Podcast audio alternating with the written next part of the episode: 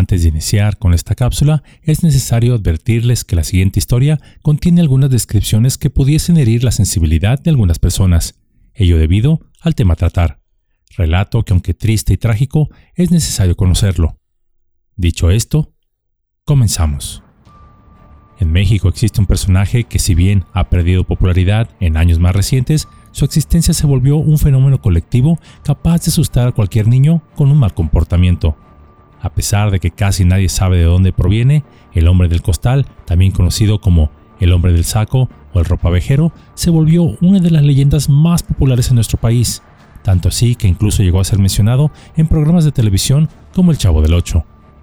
Los niños de gran parte del siglo XX fueron atemorizados por el hombre del costal, o en el caso de los adultos, algunos mencionaron su existencia a los más pequeños del hogar con el fin de mejorar su comportamiento. Pero, ¿de dónde surgió esta leyenda? O de sobrarles un poco de ello. Es por eso que Yolocamotes tiene el triste placer de traerles el día de hoy el trágico origen de la leyenda del hombre del costal. Ya vete a dormir, o va a venir el viejo del costal y te va a llevar. Así lo decían muchas madres del México de apenas hace unas décadas atrás. Palabras que hacían que los niños rápidamente hicieran lo que sus padres les decían. La leyenda del señor del costal o del viejo del costal era una amenaza frecuente para aquellos pequeños que se portaban mal. Amenaza que casi siempre funcionaba. No obstante, esta amenaza tiene su origen en un triste y trágico caso real que aconteció en el año de 1910 al otro lado del mar, en la península ibérica. El hombre del saco, viejo del saco, viejo del costal, el hombre de la bolsa, el viejo de la bolsa, es un personaje del folclore infantil hispánico, se suele representar como un hombre que vaga por las calles cuando ya ha anochecido en búsqueda de niños extraviados para llevárselos metidos en un gran saco a un lugar desconocido. Este personaje es caracterizado como un asustador de niños y se utilizó como argumento para asustar a los niños y obligarlos a que regresaran a su casa a una hora temprana. Esta figura es similar al coco. En España, sobre todo a finales del siglo XIX y principios del XX, abundaron las historias sobre hombres del saco, los cuales atrapaban a mujeres y niños con fines criminales. Uno de los más conocidos fue Díaz de Garallo, aldeano de Ábala, en el País Vasco en España, y que acabó con la vida de algunas mujeres de la vida galante a finales del siglo XIX. Pero también hubo otro, Hombre del Costal, y de donde la leyenda infantil más popular surgió. El nombre real de este hombre del costal fue Francisco Leona, apodado el Sacamantecas de Almería, la localidad de Almería está situada en la comunidad de Andalucía, en la península ibérica. Todo sucedió en un pueblecito llamado Gádor, situado a 15 kilómetros de Almería. Ahí le fue arrebatada la vida a un niño de 7 años de nombre Bernardo Gómez, a manos de un grupo de hombres y mujeres. El 28 de junio de 1910, los padres de Bernardo notaron que su hijo no regresaba a casa después de salir a jugar con sus amigos, por lo que de inmediato comenzaron a buscarlo ante el resultado negativo de la búsqueda, decidieron dar conocimiento del hecho a la Guardia Civil. Tanto la Guardia Civil como muchos vecinos del pueblo comenzaron una incansable búsqueda del pequeño que resultó infructuosa, hasta que finalmente, a las 4 de la tarde de ese mismo día, se presentó en el cuartel de la Guardia Civil de Gador un vecino del mismo pueblo llamado Julio Hernández, apodado El Tonto, diciendo que había encontrado al niño al fondo de un barranco y que estaba tapado con unas piedras. Se determinó que la muerte del pequeño se produjo a consecuencia de varios golpes. Lo que se desconocía eran las circunstancias de una extraña herida en la axila, cuyo propósito parecía ser el haber obtenido sangre. Asimismo, otro detalle muy extraño era que al pequeño le faltaba la grasa del vientre. Pero, ¿para qué? Algunos de inmediato señalaron sin vacilar hacia un sospechoso, una mala persona llamada Francisco Leona, de 75 años de edad, barbero y curandero de profesión. Como pariente de los caciques de la región, crecería como un niño y joven mimado que gustaba de atormentar a los demás de manera cruel y despiadada, sabiendo que siempre se saldría con la suya. Este hombre tenía tantos antecedentes de problemas graves con los lugareños que hicieron que la Guardia Civil considerara la posibilidad de que fuera el asesino. Leona ofreció una coartada en los primeros interrogatorios a los que fue sometido, insinuó la posibilidad de que el infanticidio lo hubiera cometido Julio el Tonto, el mismo que había alertado a las autoridades sobre el hallazgo del cuerpo del niño. La Guardia Civil le detuvo también, y ambos sospechosos fueron conducidos a la cárcel de Almería, donde fueron sometidos a distintos interrogatorios y careos.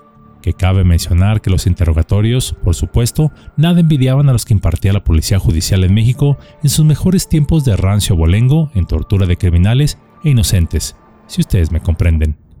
Ambos sospechosos comenzaron a acusarse mutuamente. Por fin, después de innovadores técnicas de interrogación policíaca, como el embudo con agua, precursor del famoso tehuacanazo en México, Julio mantuvo reiteradamente su acusación contra Leona, confesándose a la vez cómplice y Leona terminaría también confesando también. Así se pudieron conocer todos los pormenores del infanticidio, sus móviles y la totalidad de los cómplices encubridores que ese mismo día durmieron en la cárcel. Francisco Leona, Francisco Ortega Rodríguez, apodado El Moruno, Julio Hernández el Tonto y Agustina Rodríguez, la curandera. La reconstrucción del asesinato no resultaría fácil, pero al final de varias sesiones de boxeo con los prisioneros se pudo saber toda la verdad. El infanticidio estaba relacionado con prácticas y rituales de magia, donde se creía que la sangre de los niños era un método seguro para recuperar la salud y el vigor perdidos por la enfermedad o la vejez. Se supo, tras la reconstrucción del asesinato, que el niño Bernardo les trajeron la sangre para que la bebiera aún caliente una persona enferma, y la grasa para que le sirvieran de emplasto con el fin de combatir su tuberculosis.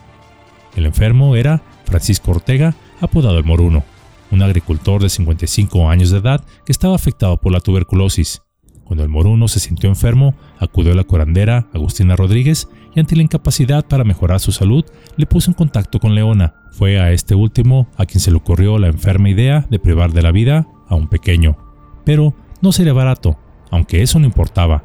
El moruno estaba dispuesto a pagar lo que fuese con tal de recuperar su salud asegurándole Leona que era necesario que el enfermo bebiese la sangre caliente en el mismo momento que ésta brotase, y que la grasa se tendría que ponerle en el pecho como una cataplasma. Acordaron que los dos curanderos, es decir, la dama y él, se encargarían de todo, raptar al niño, llevar a un lugar seguro y avisar al moruno en el momento oportuno. Julio, el hijo de Agustina, aceptó el encargo. Él ayudaría a Leona a raptar a un niño y cargarlo hasta el cortijo donde se llevaría a cabo el sacrificio, ello a cambio de 50 pesetas. El 28 de junio de ese año de 1910, Francisco Leona y Julio Hernández el Tonto merodeaban al acecho de su presa, cuando vieron aproximarse a tres pequeños que jugaban. Los asesinos esperaron la oportunidad tras unos matorrales, hasta que uno de los niños, Bernardo, se alejó un poco de sus amigos. Repentinamente saltó sobre él Leona, tapándole la boca y la nariz con un pañuelo impregnado en cloroformo, con lo que el niño se desvaneció.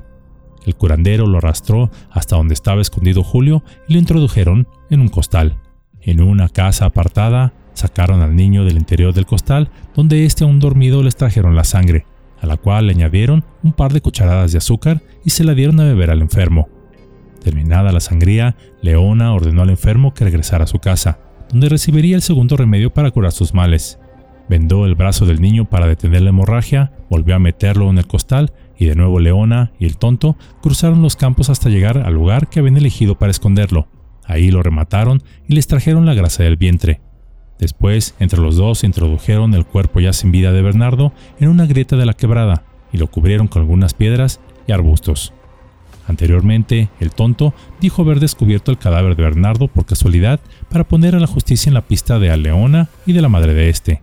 Esto en venganza porque la mañana siguiente del asesinato no quisieron pagarle las 50 pesetas prometidas. Francisco Leona moriría en la cárcel sin llegar a conocer la sentencia que le hubiera correspondido, el garrote vil. El tribunal condenó a pena de muerte, en garrote vil también, a Francisco Ortega el Moruno, a Agustina Rodríguez y a Julio Hernández el Tonto. No obstante, los informes psiquiátricos influyeron para que el Tonto fuera indultado, pero las demás penas sí se cumplieron. Esta noticia en su tiempo fue tan atroz y terrible que recorrió el mundo entero y por supuesto llegó a México, donde se empleaba la amenaza de te va a llevar el hombre del costal para que los niños se portaran bien. Y aunque con el tiempo ha perdido popularidad, pasó a la historia como una de las leyendas colectivas más famosas de México. La presente historia tiene varias dimensiones, la primera nos recuerda la importancia de enseñar a nuestros hijos valores éticos sólidos a temprana edad, y más ahora que al haber relajado estos valores en las últimas dos generaciones, nuestro país ha perdido la paz de la que gozaba de antaño. Por ello es necesario cultivar desde la niñez y sin límite de edad la compasión, la empatía, el respeto por la vida y la dignidad de los demás. Como sociedad, es esencial promover un ambiente seguro y constructivo para nosotros y nuestros hijos, basado en la educación, el diálogo y la comprensión mutua, donde se busque la justicia no como un privilegio de unos cuantos, sino como una seguridad para todos, siempre denunciando y luchando contra el mal en cualquiera de sus formas. El mal no nació ni ayer, ni antier, ni en un sexenio determinado. Este tiene ya siglos creciendo, como una humedad lenta pero que eventualmente permea toda una casa haciéndola inhabitable. Por ello, el triunfo del bien comienza hoy, poco a poco, en cada uno de nosotros, donde en conciencia debemos preguntarnos qué mundo nos gustaría heredar a nuestros descendientes, en qué mundo nos gustaría vivir. Si deseamos un mundo mejor, entonces actuemos como si ese mundo ya existiera. Tomará tiempo, pero el bien eventualmente será la norma y no la excepción. Por supuesto, habrá quien te critique, pues estadísticamente, aún el hacer las cosas buenas serán criticadas por algunos. Pero haz oídos sordos, pues hacer el bien no es de conservadores o liberales, hacer el bien es de personas comprometidas con la humanidad. Cada elección ética, cada acto de generosidad, cada muestra de empatía son ladrillos en la construcción de un futuro mejor. El cambio no se logra con una acción masiva, sino con incontables acciones individuales que se suman en un río que se convierte en un mar de bondad y justicia. El bien no surge de la complacencia ni de los buenos deseos solamente, sino de la valentía de desafiar lo que está mal y trabajar juntos para rectificarlo. Es la elección consciente de no ser espectadores pasivos de las injusticias y desigualdades que persisten en nuestro mundo, sino de ser agentes activos del cambio que deseamos ver en este planeta. En última instancia, la verdadera victoria del bien no se mide en términos de reconocimientos o recompensas inmediatas, sino en el legado que dejamos para las generaciones venideras. Un legado de amor, compasión, respeto mutuo y armonía con nuestro entorno. Que la muerte del pequeño Bernardo no haya sido en vano, sino que su sacrificio, hace ya más de 100 años, nos inspira a redoblar nuestros esfuerzos por un mundo más justo. Que su memoria nos recuerde la urgencia de erradicar la violencia y la crueldad en su lugar sustituirlos por el amor y la empatía, donde ningún niño sufra jamás de lo que él sufrió, porque paradójicamente más niños sufren hoy en silencio toda clase de atrocidades que en todas las épocas de la humanidad se dieron. Entonces, pregúntate a ti mismo, ¿qué contribución puedo hacer hoy para que este mundo que anhelo sea mejor? ¿Cómo puedo ser parte de la solución en lugar de ser parte del problema? El viaje hacia un mundo mejor comienza ahora, en tu corazón, en tu comunidad y en el mundo en el que deseas vivir. Ama, actúa, inspira y sé el cambio que deseas ver. Juntos podemos hacer que la norma sea el bien y transformar nuestro entorno en un lugar que solo en sueños nuestros antepasados conocieron.